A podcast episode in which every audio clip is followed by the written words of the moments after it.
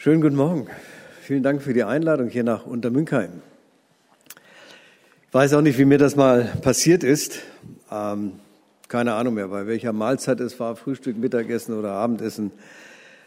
Und was ich wortwörtlich gesagt hatte, es war mir auch nicht mehr gegenwärtig, aber ich hatte es getan und mein Jüngster erinnerte mich immer wieder daran. Ich war wohl von einer meiner Reisen im Ausland zurückgekommen, war ja als Missionsdirektor damals sehr viel unterwegs im Ausland und da musste er mich irgendwie gefragt haben, ob er nicht mehr mit darf.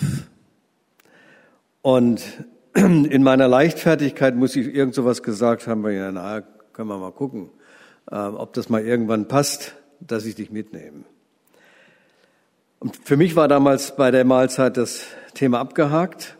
Aber was ich dann losgetreten hatte mit der Aussage, das merkte ich dann in den folgenden Jahren. Jedes Mal, wenn ich von einer Auslandsrede gesprochen habe oder zurückkam, dann wurde ich mit diesem Versprechen konfrontiert. Klappt es dieses Mal? Kann ich mit? Wann nimmst du mich mal mit? Und ich hatte dann den Eindruck, ich hatte mich mit meinem Versprechen etwas versprochen. Ähm, ich habe ihn dann übrigens mal mitgenommen nach Afrika. Da hatte ich eine Konferenz, da wurde er zehn Jahre alt und dann wir hatten eine geniale Zeit da in Sambia äh, miteinander, habe dann zwei Wochen Urlaub gemacht, habe ihn mitgenommen, sind da durch Afrika getreckt. Das war cool. Ja, aber wie konnte ich nur damals das Versprechen abgeben? Ähm, warum gibt man ein Versprechen ab?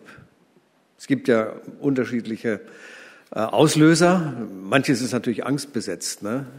So aus Angst, ich mache das nie wieder. Ne? So in der Richtung gibt man ein Versprechen ab. Aber in der Regel, wenn man es positiv sieht, ähm, warum gibt man ein Versprechen ab?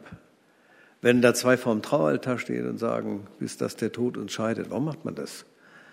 Ähm, und es gibt viele andere Szenarien im Leben, äh, warum jemand etwas verspricht. Im Hintergrund steht vor allen Dingen, glaube ich, dass einem an einer Person oder einer Beziehung oder einer Sache sehr viel liegt. Und es ist dass dieses Verliebtsein in etwas, das uns dazu treibt, Versprechen abzugeben. Natürlich, die Motive können sehr egozentrisch sein, das weiß man auch. Ähm, aber wir sprechen eigentlich dann nur etwas, wenn uns an der Sache oder an der Person was liegt. Um das Thema soll es heute Morgen gehen. 1. Mose 15. Ähm, ich lese uns den Text mal vor. Ist ein bisschen länger, aber das halten wir aus, oder? Nach diesen Geschichten begab sich's, dass zu Abraham das Wort des Herrn kam in einer Offenbarung. Fürchte dich nicht, Abraham, ich bin dein Schild und dein sehr großer Lohn. Abraham aber sprach, Herr mein Gott, was willst du mir geben? Ich gehe dahin ohne Kinder und mein Knecht Eliezer von Damaskus wird mein Haus besitzen. Und Abraham sprach weiter, mir hast du keine Nachkommen gegeben und siehe, einer von meinen Knechten wird mein Erbe sein. Und siehe, der Herr sprach zu ihm, er soll nicht dein Erbe sein, sondern der von deinem Leibe kommen wird, der soll dein Erbe sein.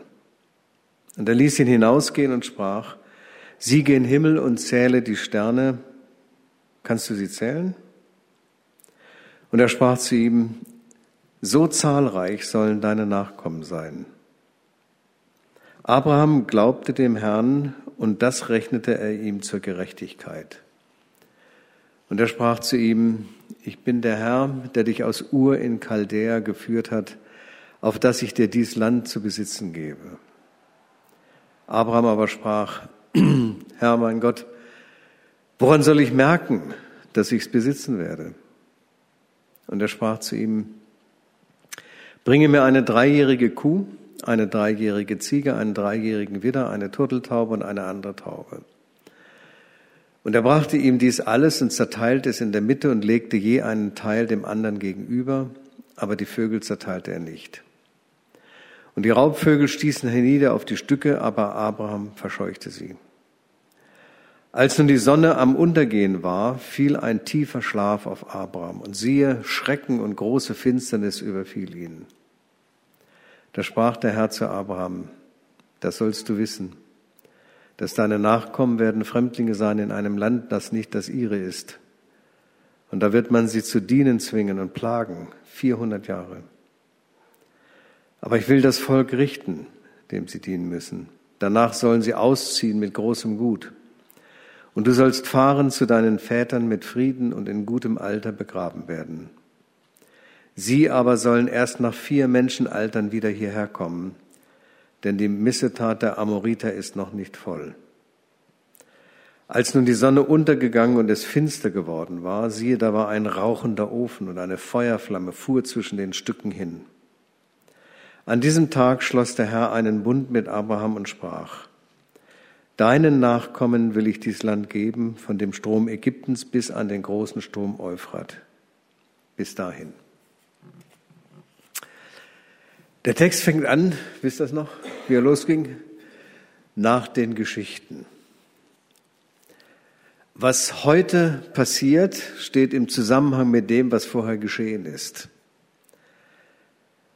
Unser Leben und das, was sich ereignet, steht nie isoliert für sich da. Unsere Lebensgeschichte besteht aus verschiedenen miteinander eng verknüpften Geschichten. Unsere Gegenwart hat immer etwas mit der Vergangenheit zu tun. Das vergessen viele Menschen. Geschichte ist nicht nur langweilig. Geschichte ist von Bedeutung. Geschichte, hat jemand mal gesagt, ist geschichtet. Geschichte ist nicht nur verflossene Zeit. Vergangenes hat seine Bedeutung für das Heute und für morgen. Wer Geschichte nicht versteht, versteht oft auch nicht die Vergangenheit und die Zusammenhänge, die zu dem geführt sind, was wir heute sind. Und wir sind auch nicht nur das, was wir aus uns selber machen. Wir sind vorgeprägt. Also wenn du dir mal deine Eltern und deine Verwandtschaft anguckst, du hast genetisch so viel mitbekommen. Nicht nur vom Aussehen, auch von Charakterzügen. Mehr als du ahnst und manchmal denkst. Du bist kulturell vorgeprägt. Das, es gibt eine Familienkultur, aber es gibt auch andere, deine deutsche Kultur, oder wo immer du herkommst das hat dich entscheidend geprägt, und zwar nicht nur in Sprache, sondern in tief sitzenden Emotionen, in Werten äh, und anderen Dingen. Ähm, du bist vorgeprägt, auch durch deine Erfahrungen existenziell. Und es gibt in unserem Leben immer Schichten, auf denen wir stehen. Das gilt für eine Organisation, das gilt aber auch für dich. Du stehst auf bestimmten Geschichten, aus denen du herausgewachsen bist und du bist eine andere Schicht. Nach diesen Geschichten steht hier, was waren denn das für Geschichten, die da passiert sind? Da steht zum Beispiel, dies ist das Geschlecht Terachs. Terach zeugte Abraham, Nahor und Haran und Haran zeugte Lot. Aber Haran starb vor seinem Vater Terach in seinem Vaterland zu Ur in Chaldea.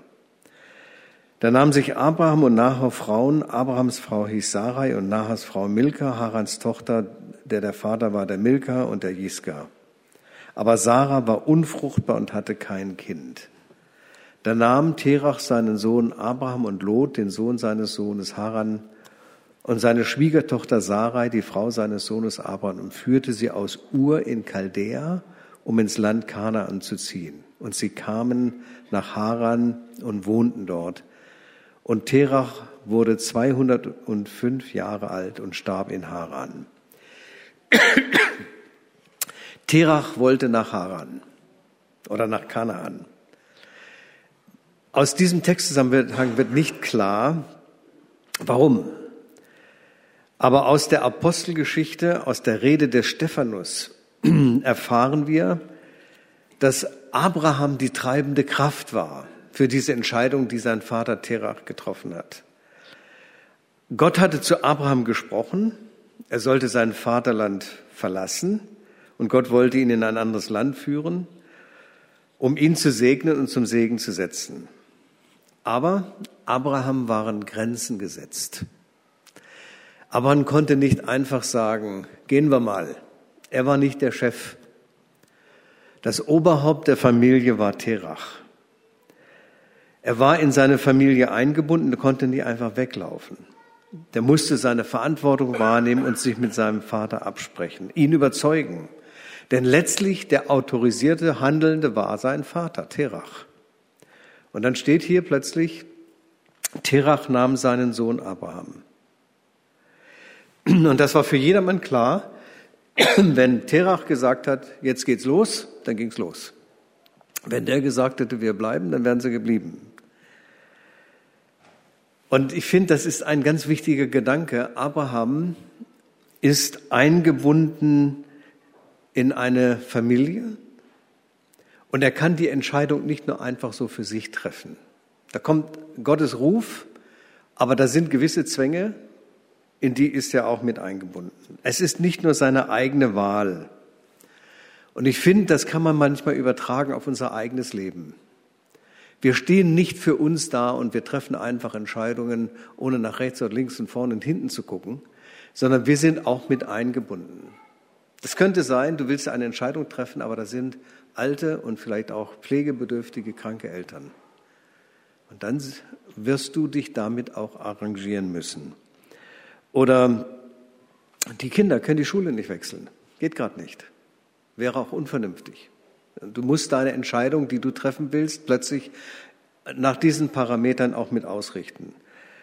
Oder die wirtschaftliche Lage ähm, zwingt dich, zum Pendler zu werden, was deinen Alltag plötzlich komplett verändert. Oder du bist in einer Ehe und dann müsst ihr euch einig werden. Man muss Wege miteinander gehen in der Ehe. Da kann nicht jeder für sich so oder so rennen, sonst geht man nicht mehr miteinander und geht auseinander. Also wir sind immer in ein Netzwerk von Beziehungen eingebunden und im Strom der Geschichte mitgenommen. Auch wenn wir heute manchmal so sehr gerne unsere Selbstständigkeit und Eigenständigkeit hinweisen. Terach, den musste Abraham überzeugen. Und Terach hat eingewilligt. Er hat gesagt, es geht los und sie sind losgezogen. Und dann steht da, und sie kamen nach Haran und wohnten dort. Sie sind nicht in Kanaan gelandet, sondern in Haran und dann haben sie sich da erstmal häuslich niedergelassen. Äh, da bleibt plötzlich für Abraham eigentlich so ein Ideal auf der Strecke. Der muss einen Zwischenstopp einlegen in Haran. Und er muss dort bleiben, bis sein Vater stirbt. Und sie leben dort und kommen erstmal eigentlich keinen Schritt weiter, auch im Hinblick auf das Versprechen. Man kann daraus lernen, wenn Gott spricht, wenn er zu uns auch persönlich spricht, wenn er ruft, dann hat auch alles seine Zeit. Und wir können und dürfen das, was uns manchmal am Weitergehen hindert, nicht einfach nur beiseite schieben. Abraham lässt seinen alten Vater nicht einfach zurück. Der Herr hat gerufen, guck du mal zu, wie du über die Runden kommst. Ne? Oder neutestamentlich, lass die Toten ihre Toten begraben. Ja? Da hat mancher sehr radikal gedacht. So hat das Jesus wahrscheinlich nicht in allen Fällen gemeint. Es mag Fälle geben, wo das der Fall ist, aber grundsätzlich nicht. Sondern Abraham nimmt seine Verantwortung wahr, auch seinem Vater gegenüber. Und dann stirbt sein Vater. Jetzt ist er begraben. Ist natürlich die Frage, wenn man manchmal so einen Zwischenstopp macht, ähm, dann lässt man sich auch häuslich nieder. Ne? Kennen wir alle. Häuslich nieder. Ähm, dann richtet man sich seine Wohnung und sein Haus ein. Äh, man hat sein soziales Netzwerk, die Freunde, man hat seine gewissen Routinen und Hobbys, was Spaß macht. Und das ist auch wie so ein schöner Rahmen, in dem man lebt und der gut ist. Ähm, dann sagt man sich, warum eigentlich weiterziehen? Zu Hause ist doch am schönsten. Das ist auf der einen Seite verständlich. Wir brauchen als Menschen Routine, feste Punkte, äh, Freundschaften, soziale Netzwerke. Und in der Regel will man das nicht verlassen. Also es sei denn, es stinkt einem so gewaltig, die ganze Nachbarschaft und ich weiß nicht was alles, äh, dass man sagt, also Umzug ist immer sehr erstrebenswert. Ja, und so, was ich, ein Strand- und Surf-Ministry auf Hawaii, klingt doch auch nicht schlecht, oder? Hauptsache mal die richtige Sonnencreme dabei. Ähm, aber bei Abraham ist das ja auch so. Der hat sich niedergelassen, der wohnt da, aber ähm, er blieb da hocken. Und dann tritt Gott wieder auf den Plan. Und das ist manchmal gut, wenn Gott dann wieder auftritt und nochmal seine Berufung wiederholt mit ihm nochmal ins Gespräch kommt. Und der Herr sprach zu ihm, geh aus deinem Vaterland und von deiner Verwandtschaft und aus deines Vaters Hause in ein Land, das ich dir zeigen will. Und er sagt ihm plötzlich, okay, Abraham, jetzt ist dran, verlasse alle Sicherheiten, alle Bindungen, die du hast. Ob das dein elterliches Haus ist, der ganze Familienverbund, lass das zurück. Ja, und um deine Zukunft und deine Altersvorsorge brauchst du dir keine Sorgen machen. Deine Rente ist in trockenen Tüchern. Ähm, ich werde dich zu einem großen Volk machen. Mach dich auf den Weg. Und jetzt könnte man sich fragen, warum gibt Gott eigentlich Abraham das Versprechen? Es wird auch nicht erklärt, wir wissen das nicht. Aber es wird deutlich, ähm, dass es so sein dürfte, dass Gott ein Interesse an Abraham hatte. Warum auch immer, das kann man nicht erklären. Gott liegt etwas an Abraham. Und vielleicht kann man das auch so was nennen wie ein Verliebtsein Gottes in diesen Menschen. Und das kann man jetzt auch übertragen. Das ist ein Verliebtsein Gottes in die Menschheit. Also hat Gott die Welt geliebt. Das ist ein Verliebtsein Gottes in dich. Und jetzt, wir, die, die die Bibel lesen, das Neue Testament kennen, überleg dir mal, wie viel Versprechen gibt uns Gott im Neuen Testament? Fangen wir, bittet, so wird euch gegeben. Das ist ein Versprechen. Oder wer an mich glaubt, der wird leben, auch wenn er stirbt. Oder wer zu mir kommt, den werde ich nicht hinausstoßen. Oder ich bin bei euch alle Tage, jeden Tag, nicht die guten Tage nur. Und diese Versprechen, die gelten dir, die gelten jedem von uns. Gott gibt diese Versprechen, weil ihm etwas an dir liegt. Und er lehnt sich aus dem Fenster, weil er an dir interessiert ist. Und der ewige Gott bindet sich an dich. Bei Abraham ist so, der hört diese Zusage Gottes und er gehorcht. Der, der lässt sich auf das Risiko ein. Müssen wir manchmal uns fragen, die wir uns so gemütlich niedergelassen haben, wie offen sind wir noch, dass Gott in unser Leben reinspricht und wir dann sagen, okay, ich bin jetzt mal auch wirklich so radikal, ich lasse mich drauf ein. Ich mache das jetzt. Ich weiß nicht, wie gespannt Abraham wohl in den ersten Monaten nach der Zusage Gottes auf eine Schwangerschaft gewartet hat. Ah, ich kann mir vorstellen, der hat wahrscheinlich immer gewartet, dass bei seiner Frau die Regel ausbleibt. Ne? Ein kleiner Schwangerschaftstest gab es damals noch nicht, aber ähm, so in der Richtung. Der hat gefiebert, wann passiert das jetzt, was Gott da gesagt hat. Aber dann ist nichts passiert. Und dann vergehen Jahre. Also nicht nur Tage und Monate, Jahre. Der zieht von einem Ort zum anderen, geht durch Klimakatastrophen, durch wirtschaftliche Engpässe. Er muss nach Ägypten auswandern, verliert dabei fast seine Frau durch auch bei eigener Feigheit, Dummheit. Der muss Streitigkeiten klären mit seinem Neffen Lot. Ja, das heißt, nach diesen Geschichten, das sind viele Geschichten, im Leben von Abraham passiert. Das sind lange Zeiträume für aus menschlicher Perspektive. Dann kann man sich das vorstellen, beim Abraham wurden die Haare grau, der Bauch fing an zu wachsen, die Zähne wurden lockerer, der Schritt etwas gediegener und eigentlich hatte Abraham das abgehakt.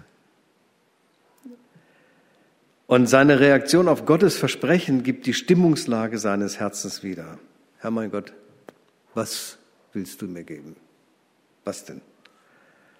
Ich gehe dahin ohne Kinder und mein Knecht Eliezer von Damaskus wird mein Haus besitzen. Und er sagt dann, mir hast du keine Kinder gegeben. Und siehe, einer von meinen Knechten wird mein Erbe sein. Was willst du mir geben? Ich habe doch alles, was ich brauche. Und was brauche ich denn noch? Ich weiß nicht, Leute, die älter werden, ne? das ist manchmal ganz schön schwierig, denen was zu schenken. Entweder haben sie schon alles oder die missten gerade aus, dass sie nicht zu viel zurücklassen, was ein sehr weiser Schritt ist, finde ich. Ähm, welchen Staubfänger soll ich da jemandem noch schenken? Ne? Und zu essen, der muss sowieso auf Diät sein und hat Diabetes oder ich weiß nicht was. Äh, und dann muss er mir überlegen, was kann ich dem noch zu essen geben? Äh, und bei Abraham war das genauso. Der hatte alles. Da steht in Genesis 13, Abraham aber war sehr reich an Vieh, Silber und Gold. Und der Streit zwischen seinen Leuten und, und zwischen Lots Leuten entbrach ja aus, weil da steht, ihre Habe war groß und das Land konnte es nicht ertragen. Stinkreiche Knöpfe. In seinem Leben war alles abgedeckt. Geld, Erfolg, Anerkennung, da fehlt es nicht. Versuch das mal zu übertragen auf dein eigenes Leben. Vielleicht kennst du das. Ähm, da ist das eine Ding in deinem Leben, das dir keine Ruhe lässt. Du bist in vielen Lebensbereichen wirklich zu beneiden. Aber dir fällt das schon gar nicht mehr auf, wie viel positives Gutes du im Leben hast und was zu deinem Leben gehört, weil dir das fehlt, was du für das Wichtigste erachtest. Es reicht im Schuh ein kleiner Stein. Und der versaut dir eine ganze Wanderung und einen ganzen Tag. Es reicht am großen Zeh eine blöde Blase. Und dann ist Schluss mit lustig auf einer Wanderung. Und so ist es im Leben manchmal auch. Du bist kerngesund, du hast viel, alles Mögliche. Und dann ist da diese eine Sache, die dich plagt und alles überdeckt. Und ein kleines Minus dreht alles ins Negative.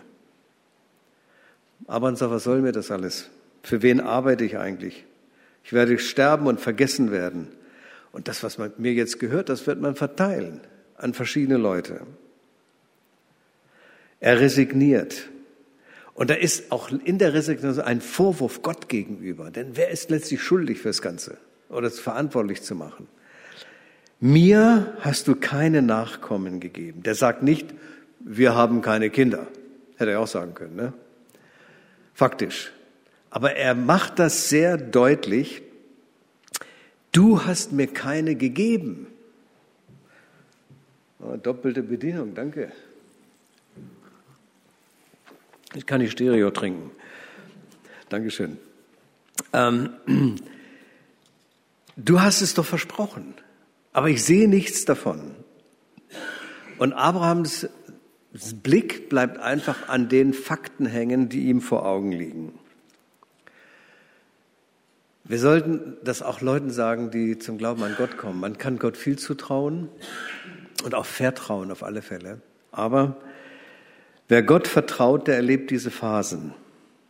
Wir haben Gottes Zusagen, aber die Wirklichkeit sieht ganz anders aus. Und dann tauchen manchmal die Fragen auf, sind das nicht doch alles leere Worte, diese Zusagen Gottes? Da gibt es so viele Szenarien. Ich habe mal mit einem gesprochen, ähm, der war in der Gemeindearbeit involviert, hat auch selber gepredigt.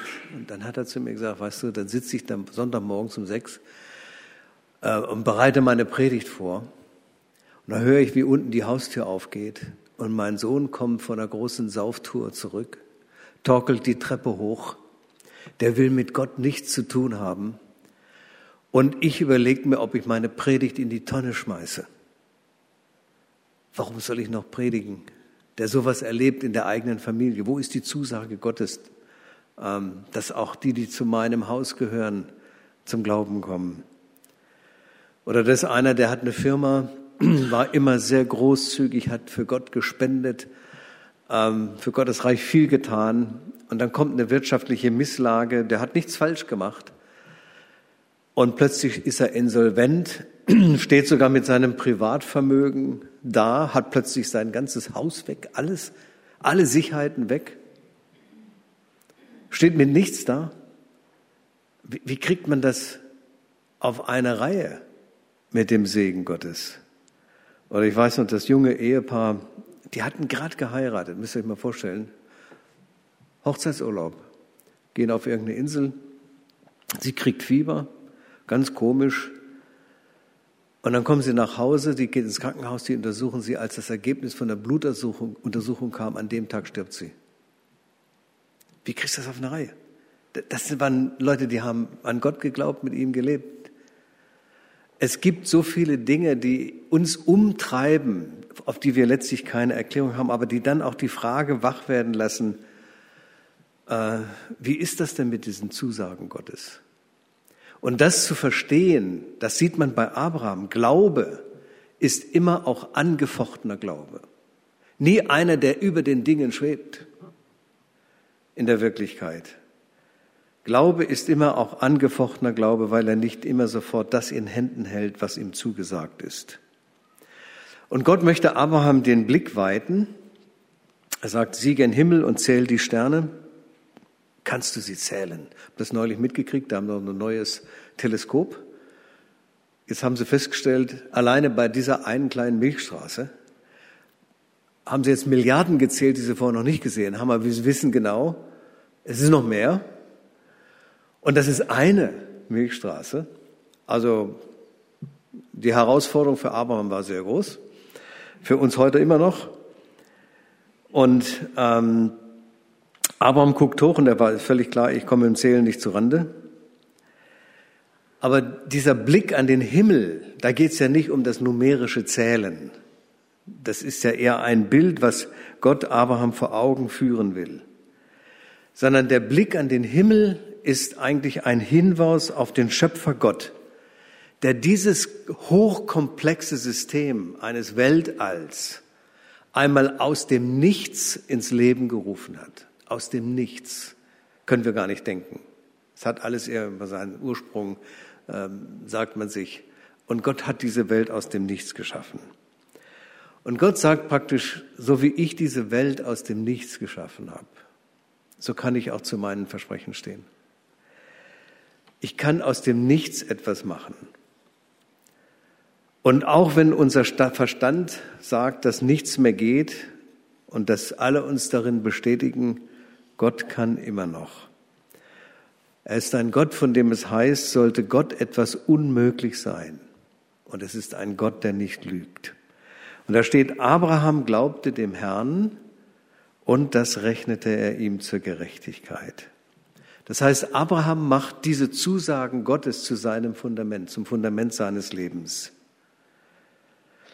Aber der sagt natürlich, wenn ich nur irgendwas in der Hand hätte, ne? Worte sind ja ganz nett und schön, aber gibt es irgendwelche Beweise? Oder wenn ich es schriftlich hätte, einen Vertrag, da könnte ich einen drauf festnageln. Ne? Aber so, und diese Frage treibt Abraham um. Und ich finde immer so auch dieses Gespräch mit Gott, dass Gott sich darauf einlässt. Dass Abraham sagt, Herr, mein Gott, woran soll ich merken, dass ich es besitzen werde? Hey, gib mir einen Beweis. Oder gib mir irgendein Zeichen, dass das passiert. Und dann lässt sich Gott darauf ein. Gott lässt sich darauf ein und er schließt mit Abraham einen Vertrag. Es ist nicht ein Vertrag zwischen zwei gleichwertigen Partnern, es ist ja recht einseitig.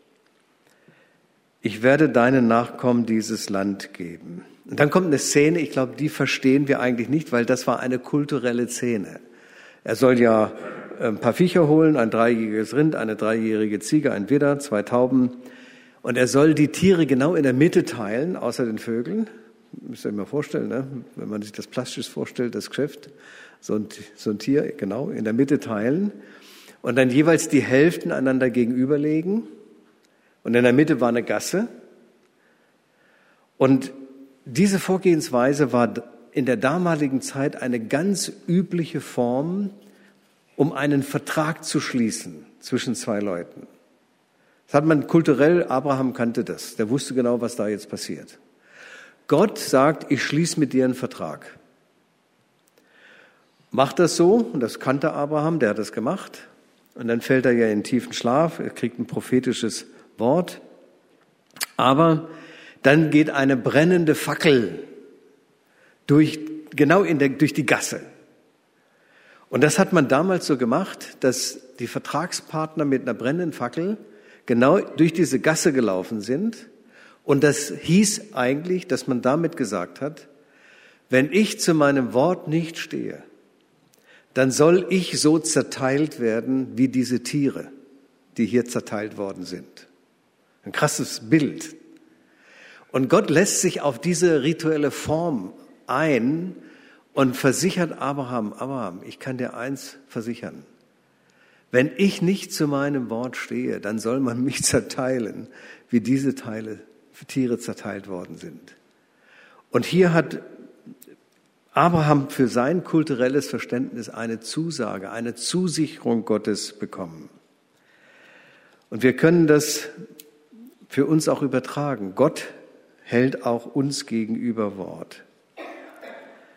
Und er gibt uns auch immer wieder mal auch Zeichen dafür, die deutlich machen, dass das, was er uns zugesagt hat, auch eintreffen wird.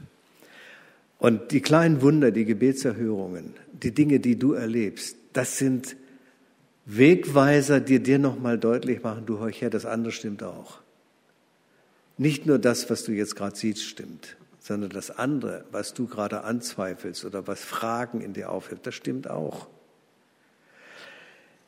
Ich habe, mir ist ein Erlebnis eingefallen mit einem äh, unserer Mitarbeiter, damals der Paul Zürcher war das in der Schweiz, der hat mit mir zusammen in Liebenzell die Ausbildung gemacht. Der war dann Missionar in Frankreich und dann äh, über einige Jahre hinweg hat er den Schweizer Zweig geleitet. Und so mit, oh, das war Mitte, Ende 50, musste der nochmal in den Beruf zurück.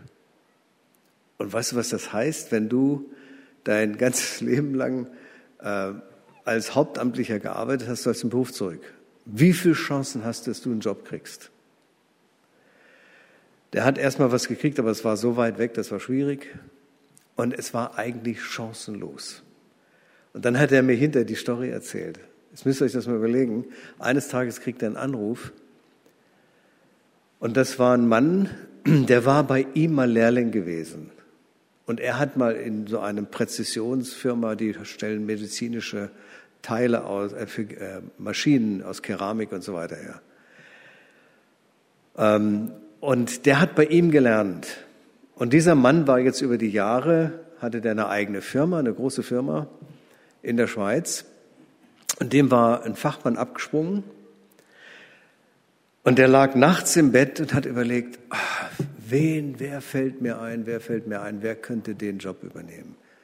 Und könnt ihr euch vorstellen, dann fällt ihm der ein, sein Chef oder sein Anleiter damals, kannst du dir gar nicht vorstellen, nach Jahrzehnten der kommt ihm in den Sinn, er hat gesagt, ich muss mal fragen, wo der Typ steckt. Und dann hat er über tausend Ecken rausgefunden, wo der wohnt, hat ihn angerufen und gesagt, äh, ich brauche jemanden an der Stelle als Mitarbeiter, könntest du kommen? Hast du Zeit? Keine Ahnung. Stehst zur Verfügung. Und dem ist der Kinnladen runter. Der hat dort einen Job gekriegt, bei dem hat er geschafft bis zur Rente. Und für mich war, ich war so sprachlos. Da steht mal, trachtet zuerst nach Gottes Reich und seiner Gerechtigkeit, dann wird euch das alles zufallen. Und dem ist es wirklich zugefallen. Und zu wissen, das gilt für jeden von uns, die Zusagen, die Gott dir gibt, die bleiben stehen. Da hat sich Gott nicht versprochen, sondern er hat es dir versprochen. Das heißt, des Herrn Wort ist wahrhaftig und was er zusagt, das hält er gewiss. Amen. So, wir wollen zum Schluss noch miteinander beten und wenn es möglich ist, steht doch da bitte auf, dann schließen wir auch mit dem Vater unser ab. Jesus, vielen Dank nochmal, dass dein Wort gilt in unserem Leben und dass du das schon so oft auch bewiesen hast, oft in Kleinigkeiten. Wir bitten dich darum, dass wir dir vertrauen, auch dann, wenn das manchmal nicht gerade so zu sehen ist. Und da weißt du dann auch, wo Einzelne von uns hier sind, die einfach mal wieder einen Hinweis von dir brauchen, eine Erinnerung, eine Ermutigung. Und die möchten wir von dir erbitten. Wir befehlen dir diesen Sonntag an, noch einmal ganz besonders das Zeltlager mit all dem, was dazugehört, aber vor allen Dingen, dass da Kinder oder auch Erwachsene von dir ganz besonders angesprochen werden in ihrem Leben und in ihrem Glauben, dass du denen hilfst, die dort die Bibelarbeiten oder die anderen Dinge vorbereiten, auch alles, was andere dazu gehört, dass du sie begleitest und segnest. Danke, dass wir dir diesen Tag anbefehlen können, auch die kommende Woche mit dem, was in unserem Alltag so drinsteckt. Und miteinander beten wir. Vater unser im Himmel, geheiligt werde dein Name, dein Reich komme, dein Wille geschehe, wie im Himmel so auf Erden.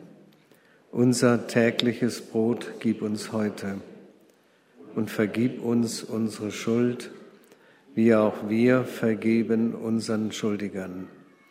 Und führe uns nicht in Versuchung, sondern erlöse uns von dem Bösen. Denn dein ist das Reich und die Kraft und die Herrlichkeit in Ewigkeit. Amen. Der Herr segne dich und behüte dich. Der Herr lasse sein Angesicht leuchten über dir und sei dir gnädig. Der Herr hebe sein Angesicht über dich und gebe und erhalte dir seinen Frieden. Amen.